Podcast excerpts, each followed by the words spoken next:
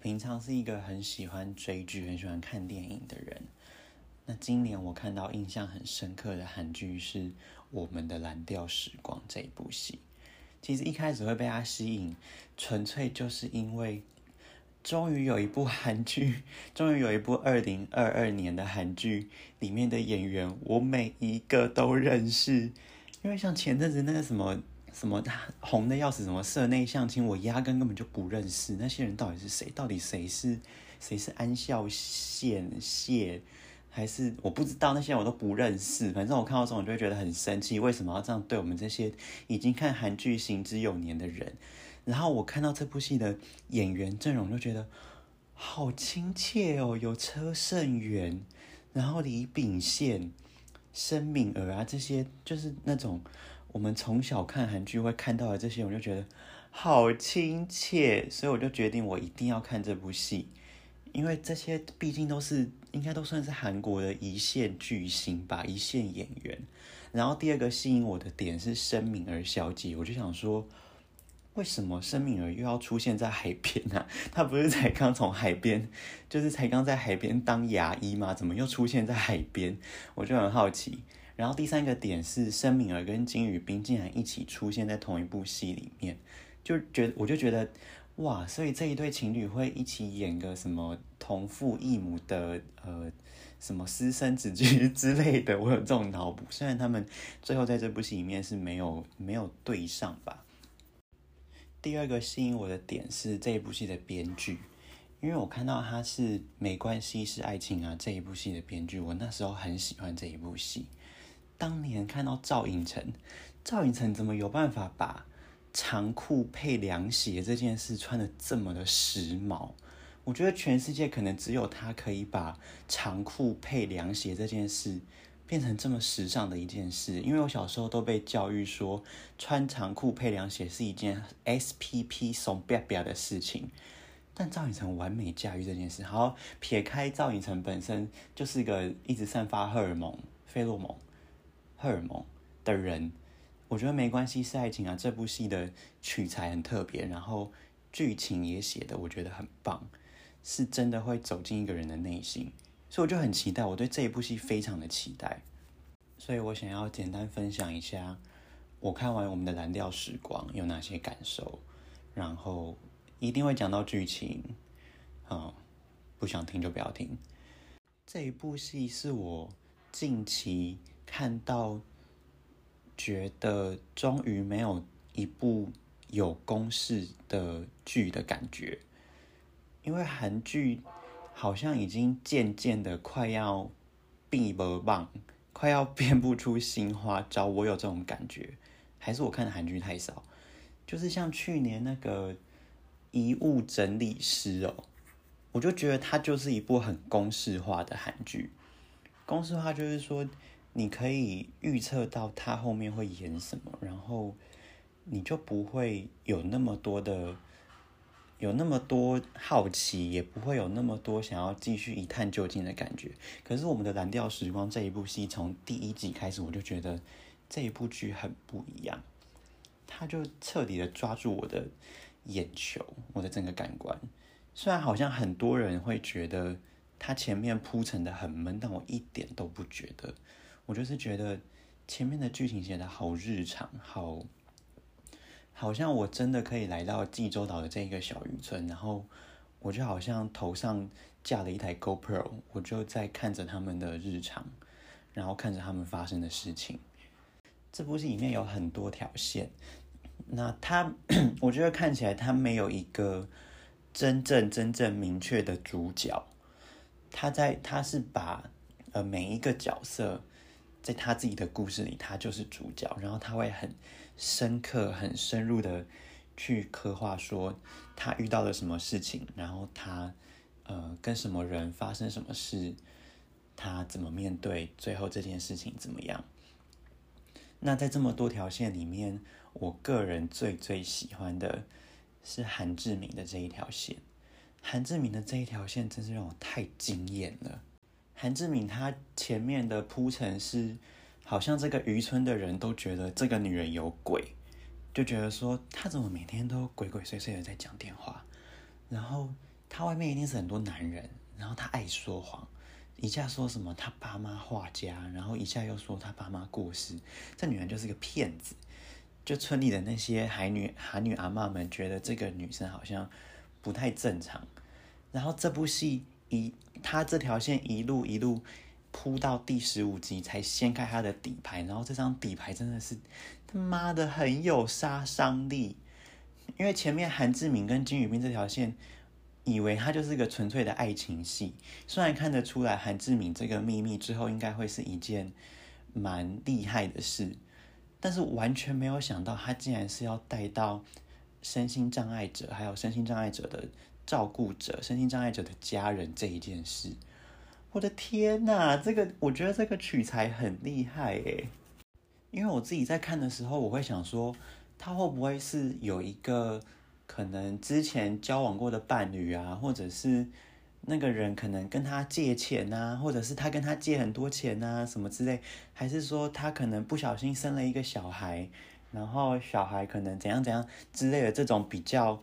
呃过去的戏里面，我可以想象出来的的从这些线索里面抓到的想象，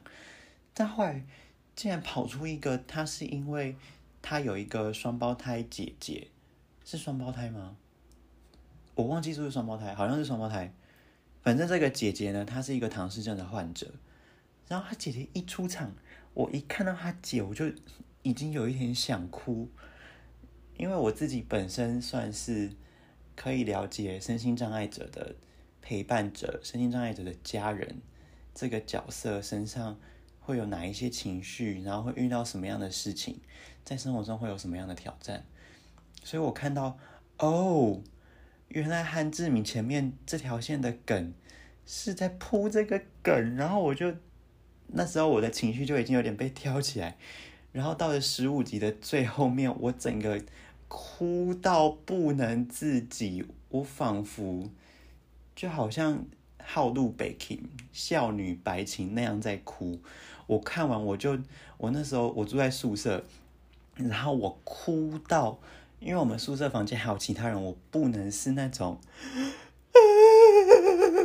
我不能真的是少女白情的姿态在哭，所以我就只能一直憋着，然后憋到我整个人，我的头皮是胀热到，就是我的整个脸是发红，然后头皮好胀，但是我的眼泪停不下来，我就是一直在哭哭哭，然后。我最后我真的忍不住，我那时候心情太糟糕，我就跑出去宿舍，然后去操场上打电话给我的好朋友，然后我那好朋友也有在看《蓝调时光》，我就跟他说：“你再拍看了没？” 我就开始在操场上大哭，然后我那朋友就就开始笑，他就说：“你到底有什么毛病？你怎么可以看一部韩剧看成这样？”我就跟他说：“你快点去看，我等你，你看完你就会知道。”结果我就等他看完，过了一个小时之后，我那朋友打电话来，高一凡，为什么是这样？我到底在哭什么？我们两个就这样发疯，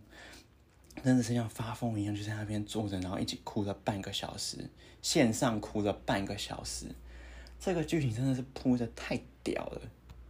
我可以很理解韩志明，呃，阴郁。他是阴郁还是阴？哦哦，我忘记阴郁是他姐还是他了。反正就这两个姐妹的韩志敏，我可以很理解这个角色的他整个的状态，然后他的眼神、他的情绪，我很能理解，是因为我本身有一个呃身心障碍的弟弟，那他是天生有视力的缺陷，但其实没有到很严重，他是轻度的视觉障碍。然后，我觉得这个角色写的太好的原因，是因为他的整个，就是他整个的，他写的太真了。他，我觉得这个编剧他在观察，呃，他我相信他应该是有观察到身心障碍者的陪伴者的家人，他们平常的状态是怎么样。我觉得他刻画的好好真哦。就好像一个真的好像是护背护背机贴在我身上那样的贴近哎，就是他因为以往如果会写这种，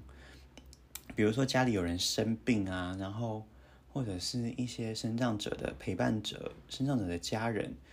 他写的方向可能会是，呃，sorry，可能会是，呃，一派就是他的家人完全受不了他，然后把这个家人写的好像很坏啊，很没有同理心。然后写的完全不在乎他这些家人的感受，然后另外一派就是写的哦，这个家人很接纳他，很帮助他，然后可能会在某一次遇到一件遇到一件事情，或者是在这个陪伴者遭遇到很大压力的事情的时候，他会突然的发疯，然后突然对这个生长者或者是这个病人，就是突然歇斯底里下，然后再回归正常，又继续是很有耐心的陪伴他，就是以往对于。这种陪伴者的角色刻画都会写成是，要么就是坏，要么就是好，然后就是比较没有那个灰色地带的美。那我觉得韩志敏这个角色之所以写的很棒，就是因为他把它写的很灰色。他从一开始他就，你就可以感受到，其实他对于他姐是很不耐烦的。可是他那个不耐烦又不是说会对他姐言语暴力呀，或者是说。会真的对他姐做出什么伤害他的事情，或者是完全置之于不理。他是会一方面又纠结说：“哦，她是我姐，然后她是我在世界上唯一的亲人，我应该要照顾她。”但是你又可以看到他的眼神里，其实他是很无奈的。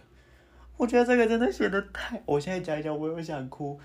因为生长者的陪伴者真的通常最常出现频率。呃，最常出现的情绪的状态，真的就是这样子，就是你会觉得，我身为他的家人，我应该要照顾他，我应该要陪伴他。可是当他，呃，因为他的本身的障碍，然后遇到一些困难，或者是他需要帮助的时候，有时候你又会觉得，为什么是我？为什么这件事要发生在我的家人身上？为什么？为什么他不能跟别人一样好好的？如果他跟别人一样好好的，我是不是不用这么辛苦？我的生活是不是会快乐很多？我觉得这是呃，不管是生病的人或者是生长者的陪伴者，很常会有的情绪。然后我觉得这个角色就是很精准的把这个东西表现出来。然后到后来，前面在铺陈的时候，韩志明的那个情绪是这样嘛？然后到后来，他真正见到他姐。你就我光看到韩志那个点我就哭了。你就他看到他姐，他还是会给他姐一个他尽量试出温暖的微笑，然后他会帮他姐整理他的衣服，会摸摸他的脸，然后会跟他说我爱你哦。可是你看他的眼神是，他的眼神散发出来的是我很爱你，但我爱的很累，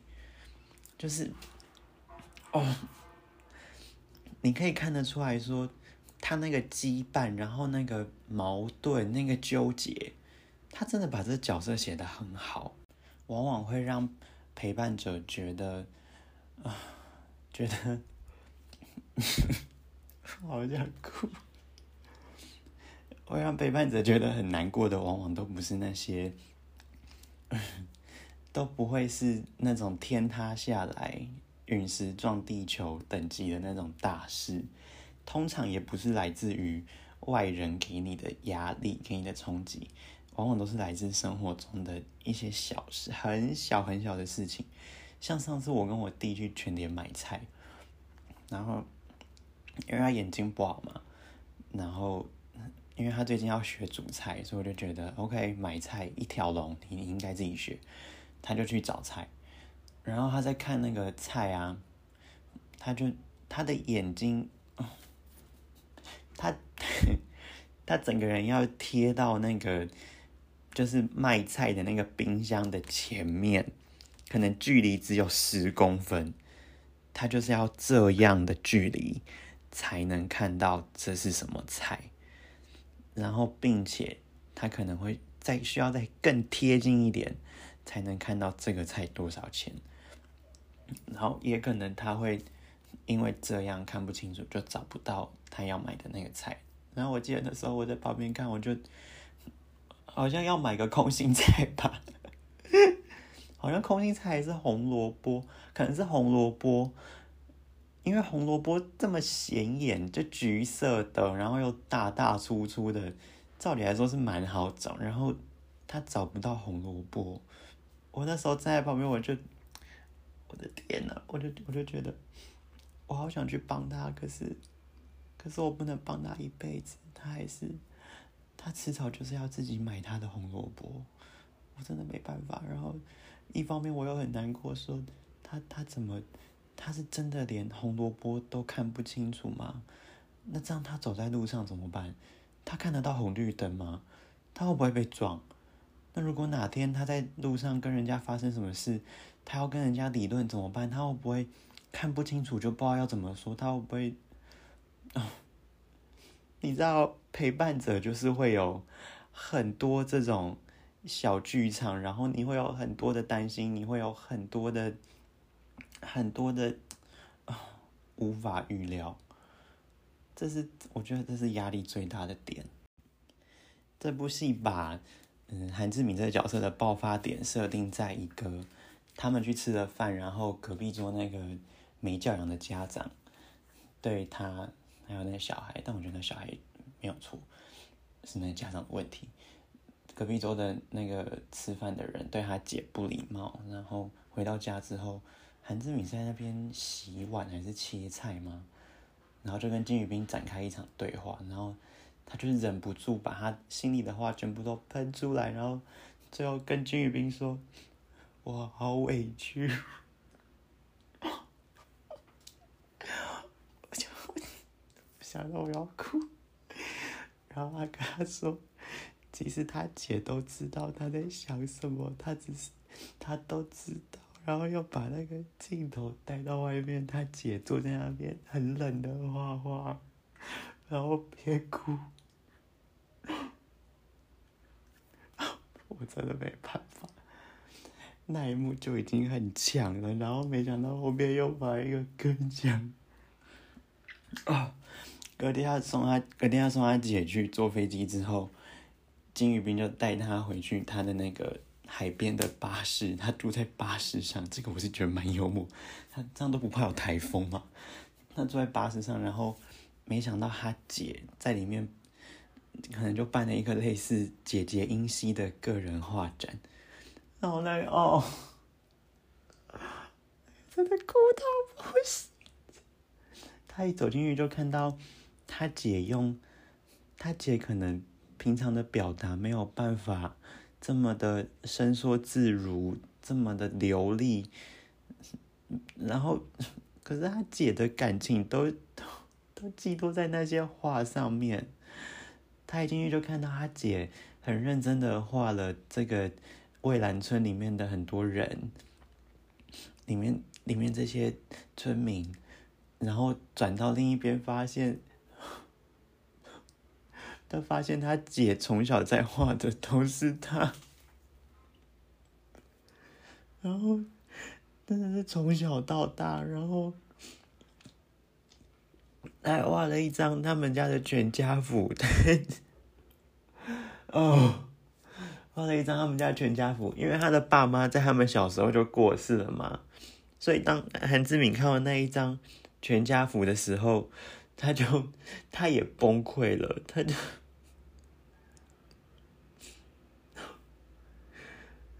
那一张画就是记载了他们家的伤痛，然后也记载了，也也对把韩志明这个角色从小到大一直累积在心里的那个那个痛，然后他的无奈，等于就是从那张画开始。爆发出来，然后接下来的每一幅，然后后面的他还画了英玉跟呃船长定俊互相相爱，然后还画了一个画了一个英熙和英玉彼此相爱，然后我觉得最催泪的是他画了一个。呃，英熙，反正意思就是他看到他妹坐在海边，然后当他姐没有跟他妹坐在一起的时候，他妹那个仿佛松了一口气，看起来比较自在的姿态，他姐就把他画了下来。然后他那个那幅画，他就写说：“阴阴郁没有姐姐比较开心之类的。”我靠，那个是爆哭，然后那一瞬间，你知道韩志明那个他那个爆哭。是因为他那个角色平常要累积这么多的压力，然后他累积了很多压力跟很多无奈，很多不舍，很多不情愿，很多很多爱，也有恨。他那个情绪太复杂了，然后在那一瞬间，他就全部喷出来，然后我的那个。我心里那个百感交集，也就整个被他扯的乱七八糟，然后就开始爆哭了。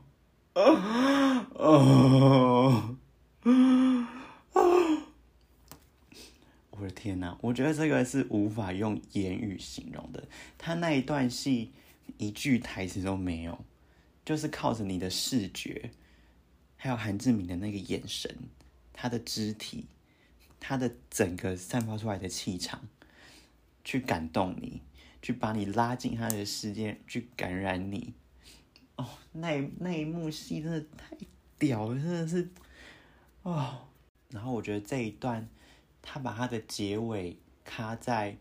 嗯，韩志宇把他心里的所有的东西都喷发出来，而不是说，我觉得这这个呃暂时的据点，还是应该说分好。可能比较像分号，我觉得分号打的很好，因为他没有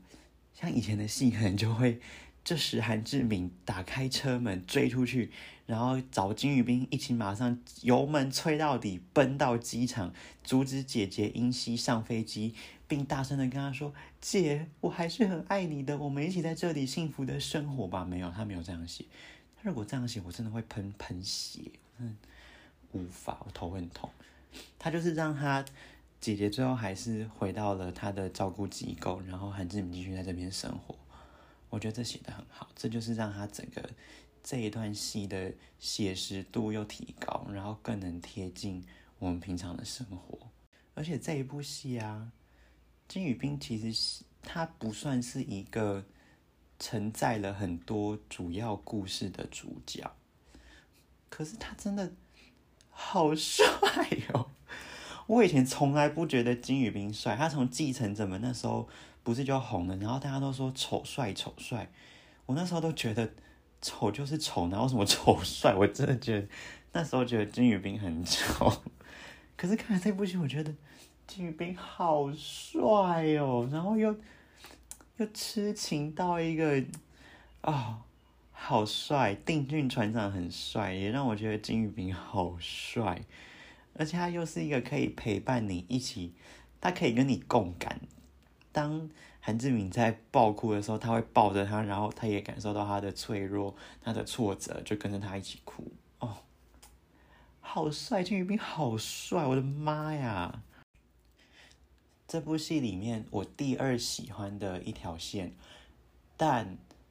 他同时也是让我最失望的一条线，是在那个奶奶，她叫什么奶奶？金惠子，她演员本名叫金惠子，跟李秉宪、东西呃跟玉东、东西跟玉东这一条母子线，因为前面当我看到这个惠子奶奶，我就知道不得了，她之后一定会有一个很重、很很厉害的戏份。毕竟金惠子就是之前看的那个《如此耀眼》，是金惠子跟韩志明演的那一部戏，我也是哭到不行。我给他下了一个注解是“秦始皇看了也会哭”的韩剧。男祝贺韩志明、金惠子这一部韩剧非常的好看，《如此耀眼》超好看。然后呢，我又看到金惠子，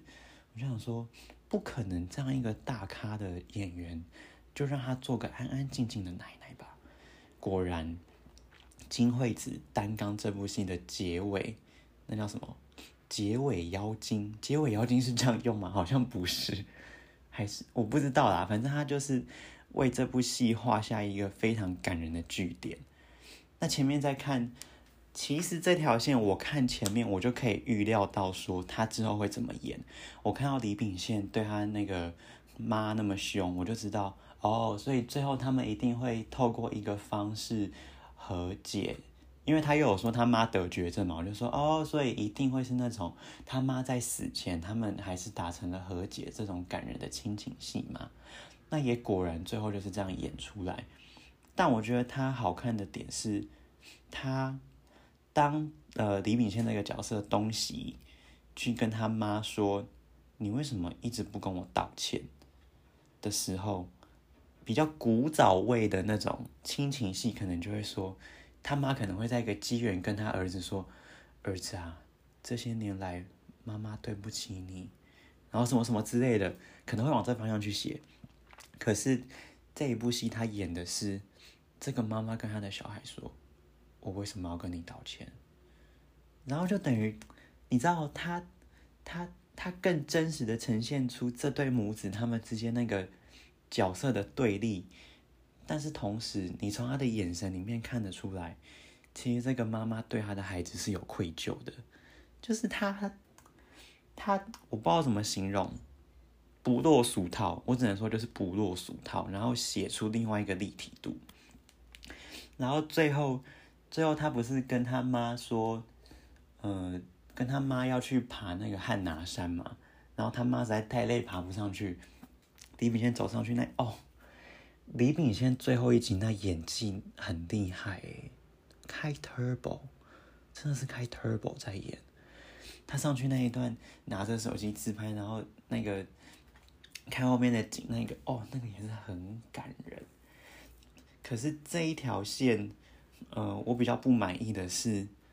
他最后的最后，其实那结局我看了觉得很傻眼。因为其实，在前面看到他说他妈有绝症，我就我就在想说，该不会最后给我来一个在医院的床上啊，然后握着那个他儿子东西的手，然后他妈就这样断气，然后手放掉，就想说不会给我演这种八点档戏码吧？不要把这部戏的那个质感整个又往下拉。那虽然是没有，可是当他最后一集，他儿子跟他说：“其实我喜欢喝大酱汤，是因为你煮的很好喝，别人煮的都不好喝。”我就想说，糟糕，等一下会不会发生他妈妈煮了大酱汤给他喝之后就挂掉的戏嘛？结果就真的这样演，然后就我看到的时候就想说：“哈，他如果结尾把它写成说。”他煮了大酱汤啊，然后，呃，跟他一起喝，然后看到他儿子喝了，他儿子可能给他一个看起来很不屑，但是还是有流露出真心的微笑，然后可能过了几年，或者是说过了一个月之后，他儿子就好好的帮他，可能他妈妈就走了，然后好好帮他办一个丧礼，然后村子们的人也都来，呃，悼念这个玉东奶奶。我个人会。觉得这样的剧情好像会比较合理，然后不会给我一个很煽情、很刻意的效果。因为最后一幕就让我感觉那个编剧是呃要留给李秉宪飙演技，然后那编剧就仿佛在跟观众说：“OK，你们可以哭喽，我写这一段非常的感人，你们可以开始哭了。”Action，就让我有一点这种感觉。可是我我目前还没有找到跟我想法一样的人。我看到每一个人都是都说天哪，这一段太感人了。你有看到他那个那个那个叫什么遗憾，然后他那个愧疚、那个不舍吗？我就觉得，呃，我个人没有很爱这一个结局，但他那个情感还是塑造的很好，所以我觉得这一条线是这一部戏我第二喜欢的一条线。除了这两条线，这两个是。我自己最感同身受，然后最有共鸣的两条线，但其他的呃剧情我也都很喜欢。他每一个角色的故事，我觉得都写得很深，然后很真，而且嗯，像是李真莹跟严正化的这条友情的戏，我觉得也写得很好。然后申敏儿的忧郁症。我觉得也把它写得很好，还有申敏儿跟李炳宪这一条爱情线，我觉得也写得很好。他把那个他没有很快的从，就他们等于是两个青梅竹马重逢嘛，然后他没有很快的就把他们两个拉在一起，而是在那个若即若离当中，慢慢的找到他们的步调。我觉得这一块写的很好。总而言之，我觉得就是这一部戏会让你有一个新的感觉，它不会让你觉得哦，我可以想象后面会演什么。他的故事都写的很深刻，然后不俗气。对我觉得我个人最大的感觉就是不俗气，然后剧本很扎实，嗯，情感表达的很好，会让你看了很有很很共感。对，可能最最简短的形容就是这样吧。我自己非常的喜欢。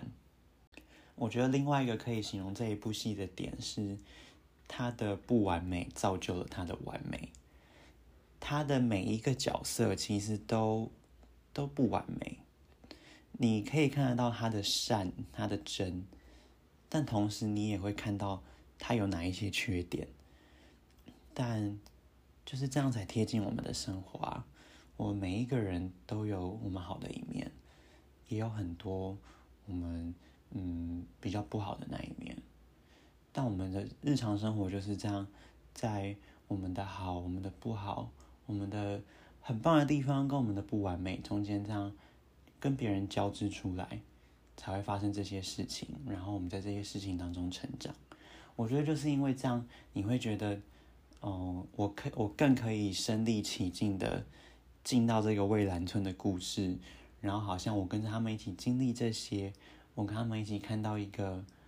嗯，有一些人看到的结果，有一些人没有看到结果，跟他们一起经历了这个故事，这点是我觉得我最喜欢这部戏的地方，不完美的完美。